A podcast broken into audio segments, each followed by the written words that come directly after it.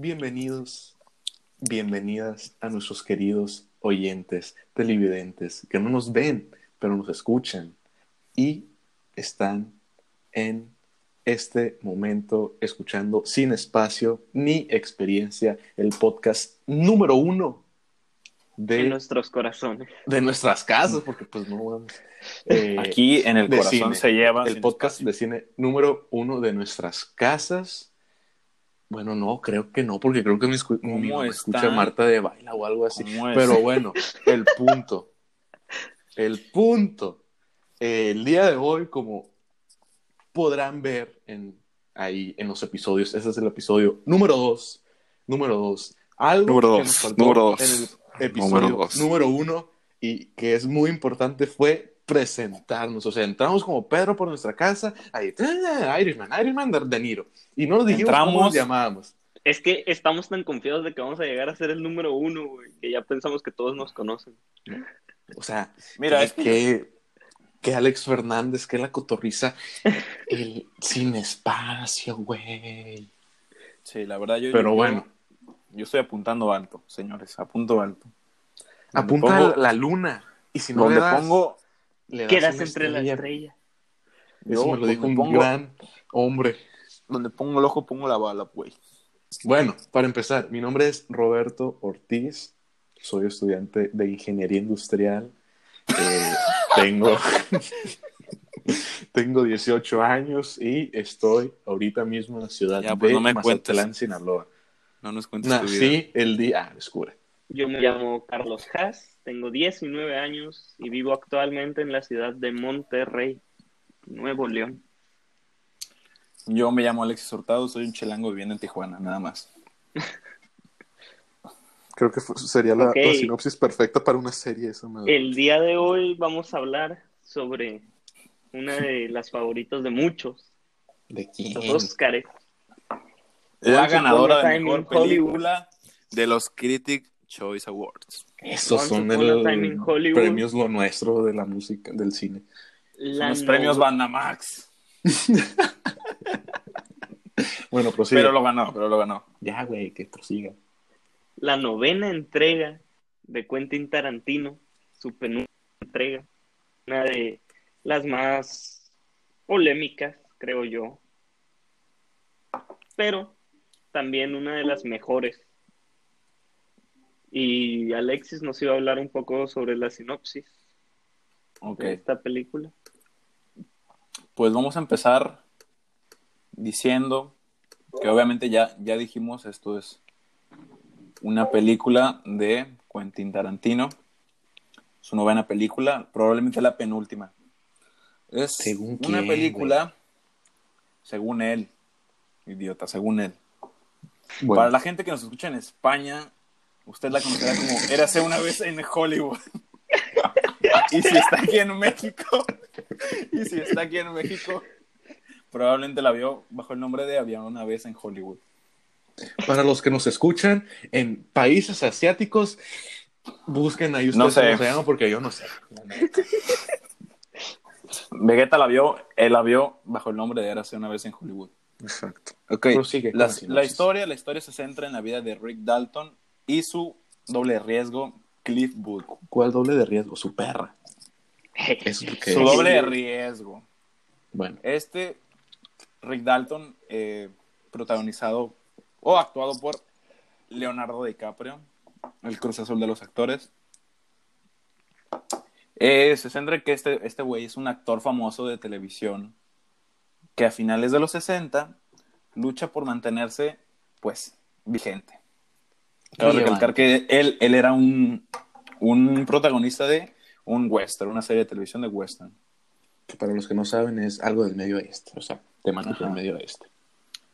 Entonces, pues también vemos a su doble de riesgos como una subtrama que pues vemos cómo es la perra de, de Rick Dalton y cómo conoce a la familia Manson en una de sus aventuras. Entonces, pues las- la historia se centra en estos dos personajes. Tien- hay un personaje secundario como la... Como, Sharon Tate. Es como Sharon Tate, protagonizada por Margot Robbie. Pero pues en un rol muy secundario.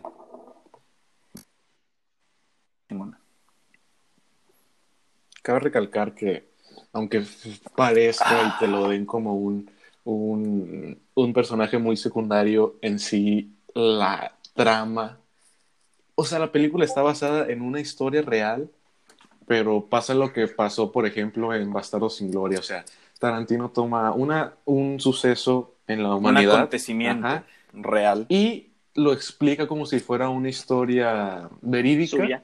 pero le da, le da ese toque de las situaciones, cómo él hubiera pensado y cómo hubiera querido que pasaran las cosas. Así es lo que hace es, en esta película, que se centra en sí en el asesinato de...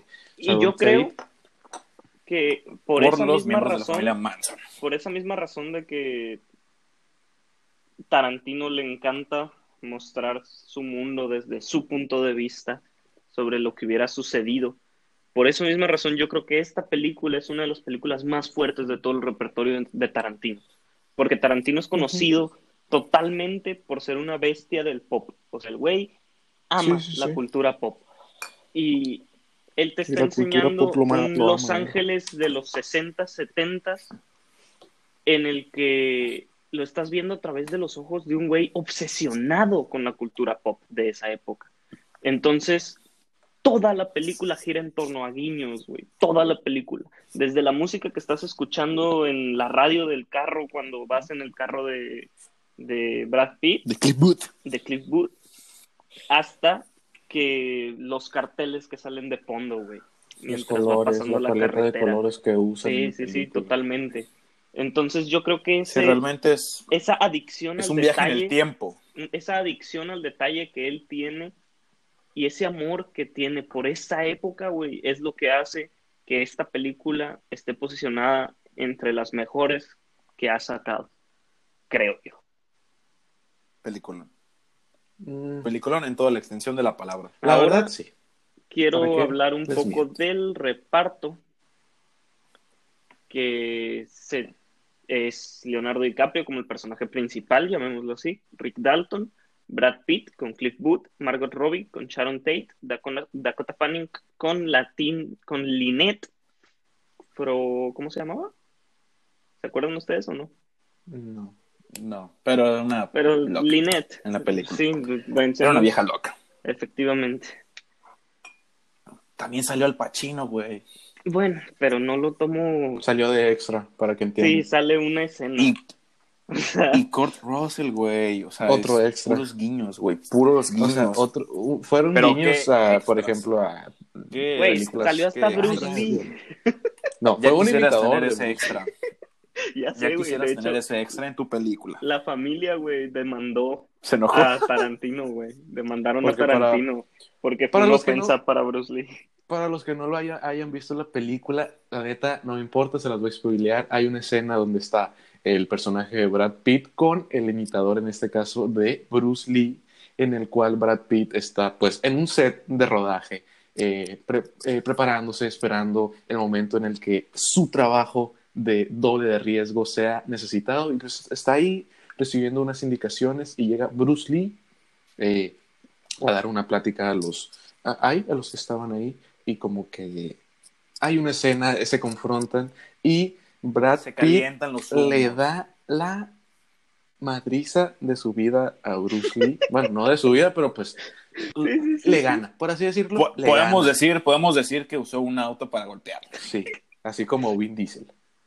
Esa es una escena buenísima. Ándale, ándale.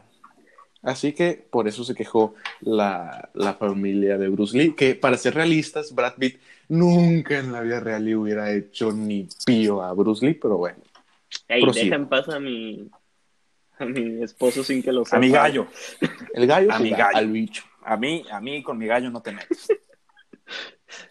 Porque te agarro putazo. Ok, a ver, aspectos importantes de la película. Aspecto importante. Uf. mm, Yo tengo, yo tengo, yo tengo algo que decir. Uno por persona, ¿verdad? Tú, Al igual, al igual, al igual que lo que pasó con The Irishman, que, eh, que nuestro amigo Marty quería hacer las cosas como, o sea, que él tenía planeado hacer las cosas y hasta que no se pudo, no se hicieron. Así pasó con esta película. No, no- Tarantino no usó ningún efecto de, de CGI en su película. Eh, todo, todo lo que ves, todos los colores, todos los anuncios fueron hechos realidad, o sea, estaban ahí, los pusieron ahí para que los actores se sintieran en los años 60. Eso tiene mucho, mucho mérito. Y es por eso que es la película del año. No, y eso tiene mucho que ver en la actuación de todos. Se nota Y que eso ellos habla lo están de- viviendo. y es- eh, eso habla de, de un director que es fiel a su trabajo y que, pues, si las cosas no se pueden, pues no se hacen y ya. Sí, Así de Sí, fácil. sí, sí, Bueno, Si no se hacen como él quiere, no se hacen ni punto. Porque es un viejito señel y, pues, se tienen que hacer como él quiere. Se respetan, y se respeta eso. Bueno, para mí otro punto, otro punto para mí, el más importante, el guion.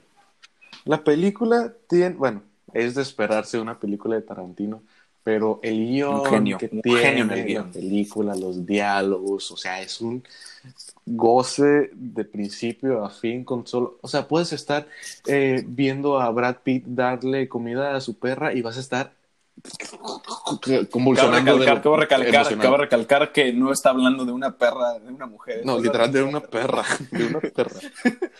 O sea, a, a ese punto llega el guion de la, de la, de la, de esta película. Perfecto, la puerta. Así llega el punto del guion de, eh, es el guion de esta película. a- o sea, escenas y situaciones tan insignificantes cómo convertirlas a algo tan extraordinario, por así decirlo, y tan entretenido. Para mí, eh, lo mejor de la película, y desde ahorita les digo, se va a llevar Oscar a Mejor Guión. Original, creo que sí, está nominada a Mejor Sí, original. original. Así que sí. Sí, Yo creo, güey, que un punto fuertísimo, fuertísimo a tocar sobre la película es el hecho de cómo durante toda la película te mantiene amarrado aunque no sepas ni por qué la ves, güey.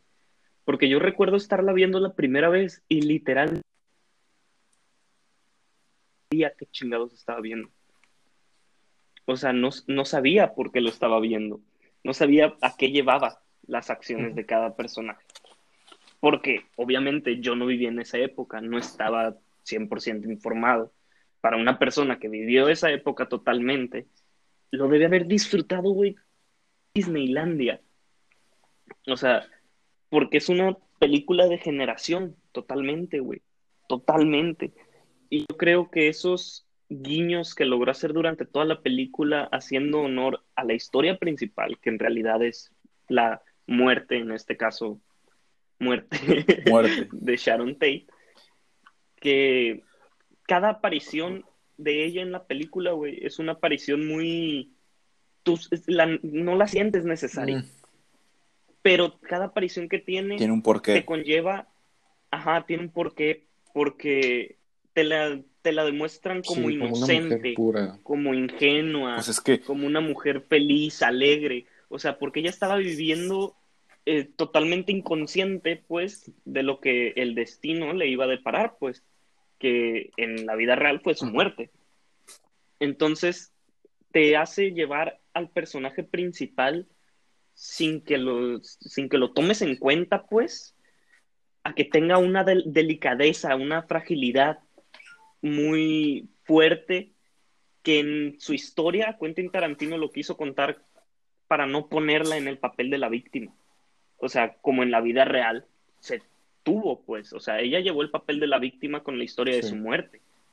sí, Pero él se la quiso quitar. ¿Por qué? Porque ella era una persona que él la pinta como muy alegre, como bailando, feliz, este, despreocupada, para que la gente tenga una memoria de eso, pues. Entonces, quieras que no, aunque no sea el personaje principal, durante toda la historia te está llevando el tema Sí, principal. o sea, Y por eso se siente tan distante la película, porque tú sientes que unos personajes van por un lado y los otros van pero al otro. final, O sea, boom, todo hace conexión. Sí, como en Pulp Fiction, que sea, como ya dijo el director, esta va a ser la película más parecida a Pulp Fiction que hay. o sea, y hablando, o sea, hablando de eso, o sea, a Quentin Tarantino lo, le preguntaron, o sea, le, le cuestionaron por qué Sharon Tate tenía tanto, tan poca participación en la película, y pues él se enojó, porque obviamente no le puedes decir nada a él, ¿Cómo? O sea, ¿con qué boca le vas a decir algo, güey? Es Tarantino.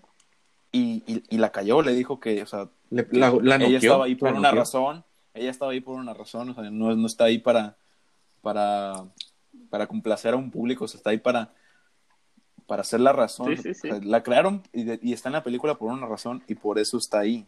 O sea, no... Así, así hubiera estado 10 segundos Sí. O sea, iba a estar ahí por una razón. O sea, en las películas de Tarantino tienen que saber que nada está porque sí. O sea, todo tiene una razón de, de existir. o sea, cabe recalcar también que, bueno, Sharon Tate era, era esposa del director de cine Roman Polanski. Y en la película, pues era, era vecina de, de- del personaje de, de Leonardo DiCaprio. Y aunque en sí, no- como dice Haas, no tuvo nada de participación o los, los diálogos que tenía eran realmente, eh, no afectaban a la trama, Margot Robbie se preparó leyendo tanto la biografía de Sharon Tate como la de su esposo Polanski como para tener una perspectiva de lo que iba a poder representar y aunque no tuviera las herramientas para representarlo con las puras las puras pizquitas que le dejaron como para hacerlo, para mí lo hizo muy bien, muy, muy bien. Perfecto. Pues sí, o sea, Es una película muy bella. dentro de lo que cabe. Bella, bella, bella, bella. Otro aspecto Hermosa. bueno, muy bueno de la película es el soundtrack. O sea, es muy, muy único de, de Tarantino que sus, sus películas y cómo las ambienta sea algo muy importante para él. Pero aquí, desde que empieza la película, como ya lo habían comentado, te, trans- te transporta completamente a la época. Y yo cuando la vi por primera vez y solo la he visto una vez, o sea, estaba fascinado, estaba como que me quería dormir a gusto. O sea, de lo, de lo a gusto y eh, cómodo que te sentías con, con todo el ambiente. Eh, No sé, era como un, como ir al spa, como ir al spa, así te lo, así te lo pongo. Es que sí, o sea, es- está muy bien logrado. Eh, volvemos a lo mismo. Tarantino es una biblioteca de puras referencias a la cultura Sí, sí, sí. y la implementa otra vez magistralmente en su película. Eh, ¿Qué les parece si hablamos un poco de las actuaciones, ya no de Margot Robbie, porque ya hablamos un poco de ellas, sino la de eh, Brad Pitt y Leo DiCaprio? Vamos a empezar con Leo, que Leo. es el, el principal.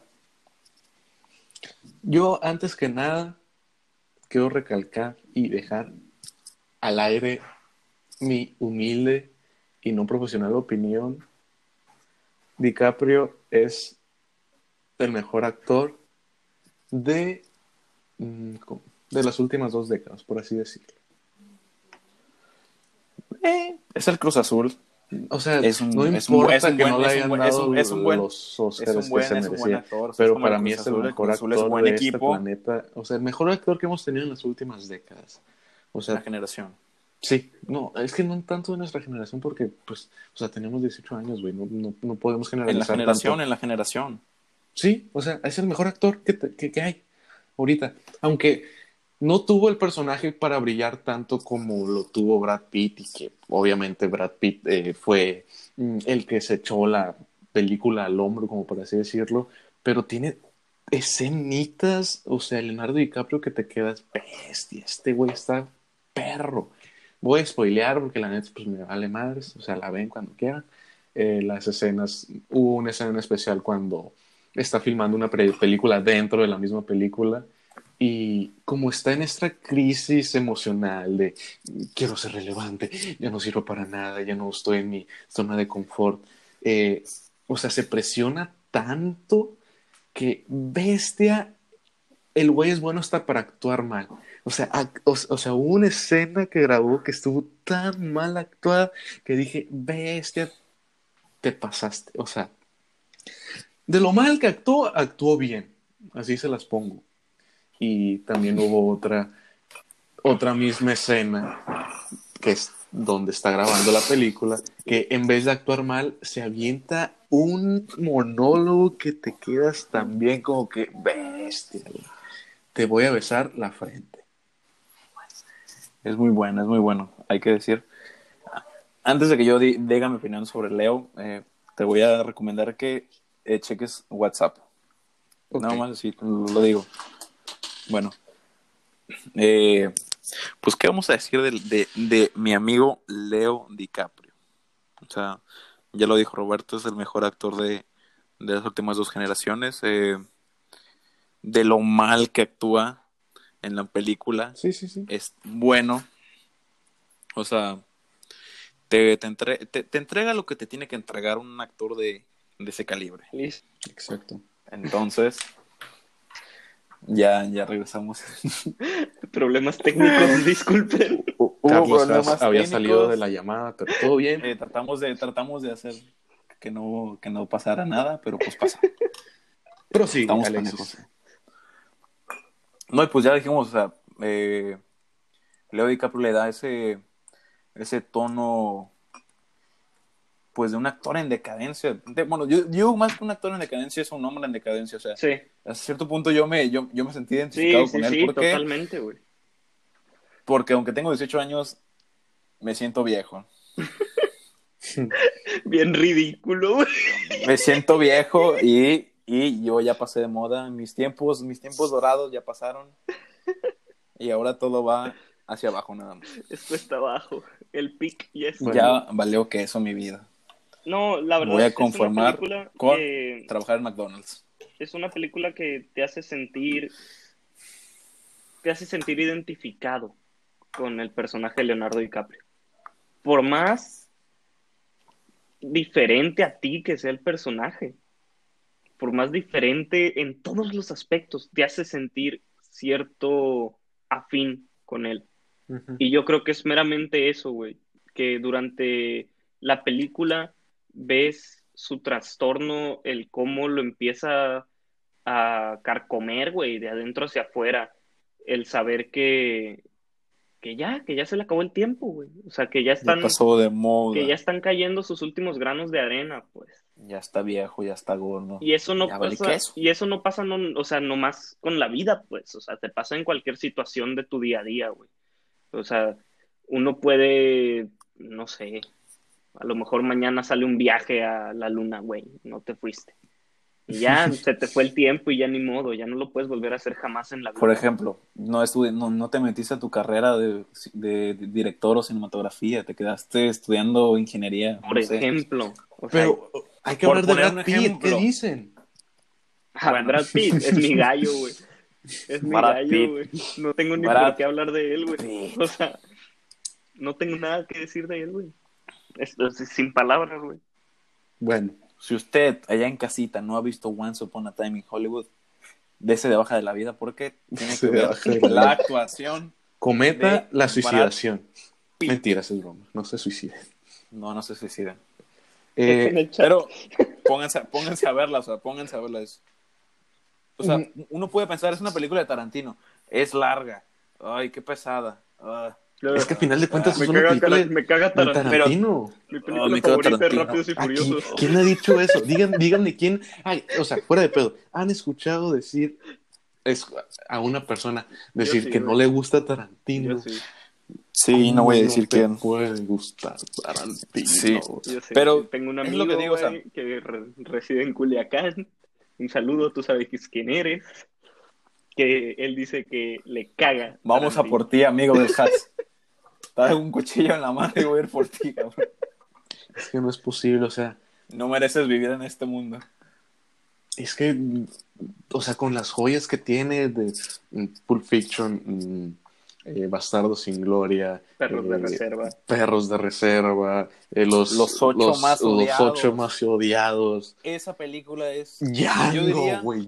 Django. Django, no mames. Dios mío, Tarantino. Me Tarantino encanta un nadie mencionó Kill Bill, güey. Es que yo odio Kill, Kill Bill. Bill. Yo odio Kill Bill. Son las únicas películas de Tarantino que no me gustan, güey. Bueno, o sea, el punto. A prueba de el muerte. punto. Gran película. Muchas personas se enojaron porque no es una. de- Decían, no es una película de Tarantino, esto no tiene Fíjense. sangre. Eso es, eso es lo que yo iba a tocar en el tema de, de tal vez lo que puede ser su punto débil. Sí, el punto Porque de... a- muchas, muchas personas estaban acostumbrados a un tipo de, de un montón de sangre, muchos Sí, un sobre- estilo... sobre, negros, algo, o sea, Un estilo Pero, Pulp o sea, Fiction, un estilo... yo puedo, yo puedo Django, decirles, Sangriento. Este puede, e- ese, esta película o sea, tiene, pues, es, es eso, que es diferente, puede ser un punto bueno y un punto malo. Depende cómo Porque, lo te puedo, o sea, por- porque pues, te puede decir que Tarantino puede crear una película sin necesidad de estar matando a todo mundo. A mí me recordó hacer- mucho a Bastardo sin Gloria, güey. O sea, es una película en la que, en la que dependiendo de qué tipo de audiencia seas, o sea, si eres un... Si eres tonto, pues vas, vas a decir que está mal, pero si eres inteligente como yo, vas a decir que está bien.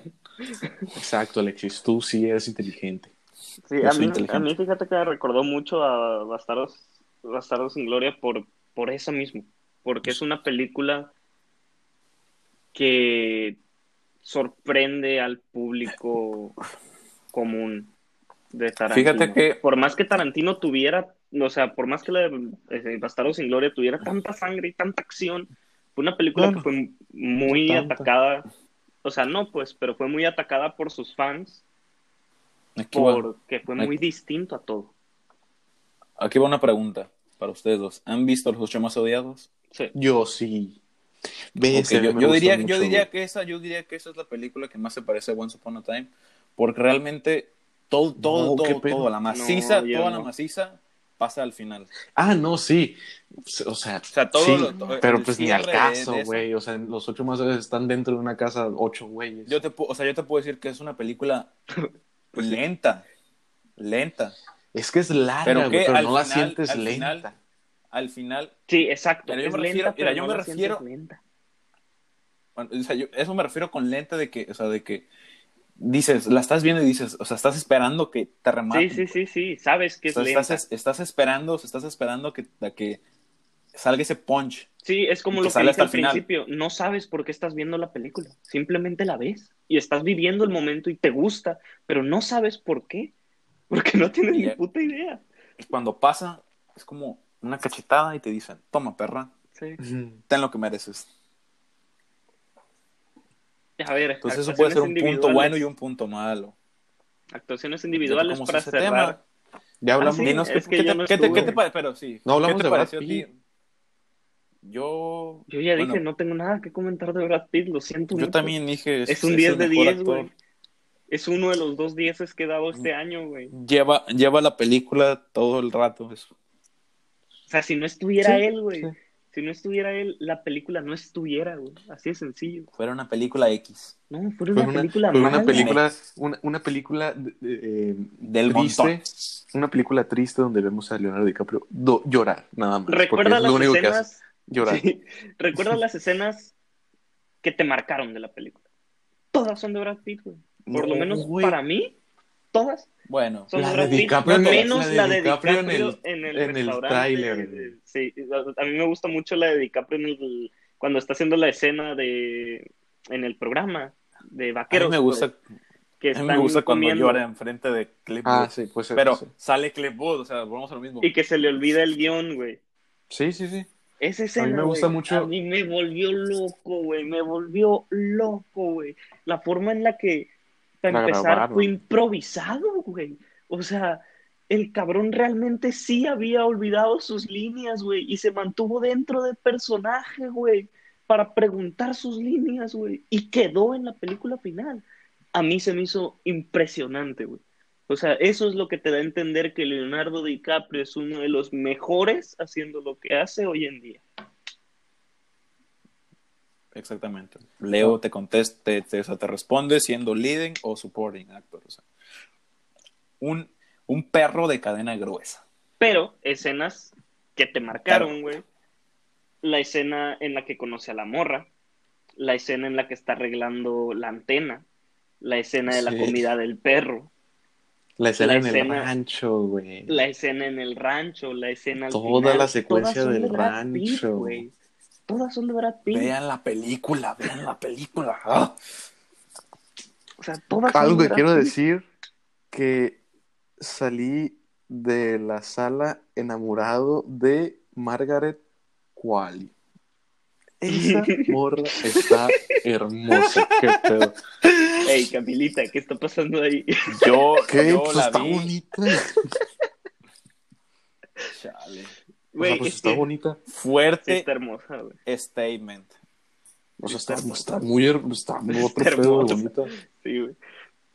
No, sí está bonita. Con todo y su pelo en la axila, es bonita. Sí, sí, Ándale, sí, o sea, ándale, sí. Cualquier otra morra Con- tiene pelo en la axila y no sé si hubiera jalado. Pero ella no me O molesta. sea, que no, cabe recalcar que no tenemos nada en contra del pelo en la No, axila. no o sea, tengo absolutamente pelo nada.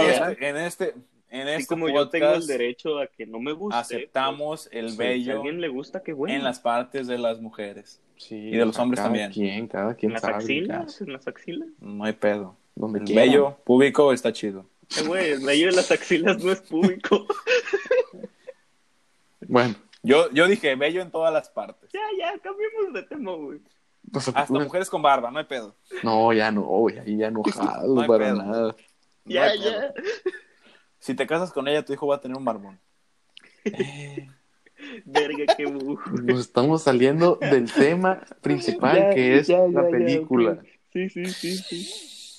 Hay una, hay, Pues a ver, hay una mm, un, un personaje muy peculiar en esta película que es, no sé si lo recuerdan, es una niña que está en el set de grabación de, de la serie que protagoniza Sí. Leonardo DiCaprio dentro de la película. Que Sí, sí, sí, con la que, sí, qué mira, niña con la que tan tiene la conversación, güey. sí. Con la que tiene la conversación, sí, como no.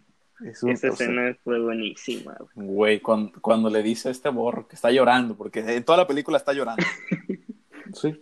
que le dice, no me gusta que me digan conejita, pero como estás llorando, lo vamos a hablar más tarde.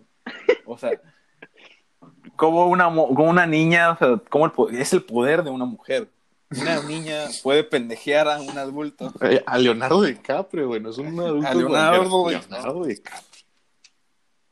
Imagínate, güey, que te agarren así de morro para pendejearlo, no mames, y yo me Es- desmayo. Te, te convulsionas. sí, güey, o sea. En viso, "Ah, ah, ah, ah". Valió, valió, Esta valió. morra tiene los huevotes de sentarse, cagarle el palo, güey. Y aparte, Y decir, y pedirle que le.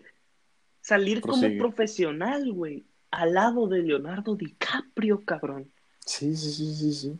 O sea, no cualquiera puede actuar al lado de ese cabrón y verte como un profesional. Por más profesional que seas, no cualquiera lo hace, güey. Y esta morrita lo logró, güey. Yo quiero tocar eh, un tema. ¿Qué habrá pasado con esa morrita? ¿Alguien Se sabe? murió. No, no, no saben ni cómo se Probablemente, llama. pro- probablemente ahorita está en Los Ángeles comiendo In and Out. Con Leonardo No. DiCaprio. Con. Leonardo DiCaprio. DiCaprio. Bueno, Yo quiero tocar el tema de la violencia en las películas de este compa. Que, pu- o sea, el, el nivel de violencia, por ejemplo, usan- tomando referencia a la última escena, gran escena, gran escena, está bien loca, güey. puede, o sea, podrías ser, podría parecer machista porque, spoiler, spoiler alert, estrella la cabeza de una morra en muchos objetos de una casa. O ¿Por sea, qué machista? Eso la- es equidad de género. Puede ser machista o puede ser sacado de contexto No. y malentenderlo. No. Pero No, Tarantino sí tiene ese poder, película por Pero escena, Tarantino tiene ese poder de poder matar a dos mujeres, a una mujer, achicharrarla, güey. güey. Sí, literal, la chicharra. Achicharrarla. Y no, y no sentí en ningún momento que fuera fuera de lugar. Pues sí, güey, eran asesinos, güey.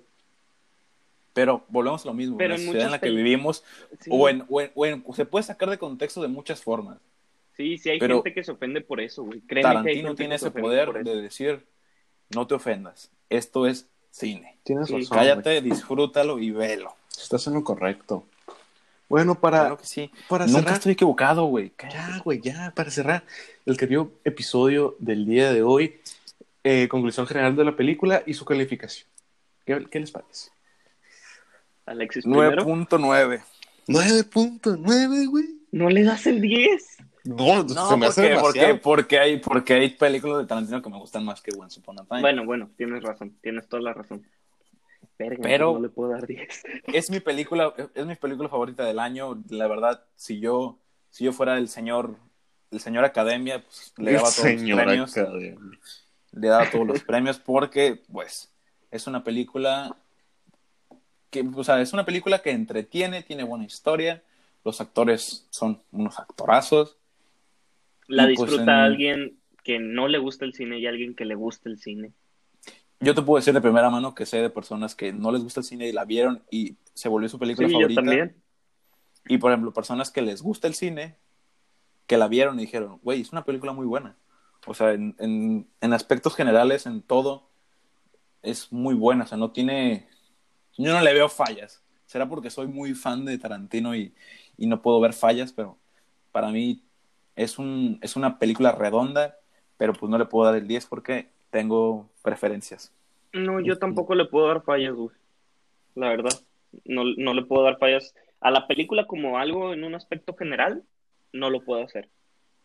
Pero sí hay ciertos puntos de la película en el que si no estabas consciente de cuál era la época, de qué se vivía en esa época. Sí, o sea, tenías que tener cierto conocimiento Sí, previo. conocimiento previo, porque si no tienes ese conocimiento previo y vas 100% blanco de la cabeza a ver la película, sí se puede hacer muy pesada, güey.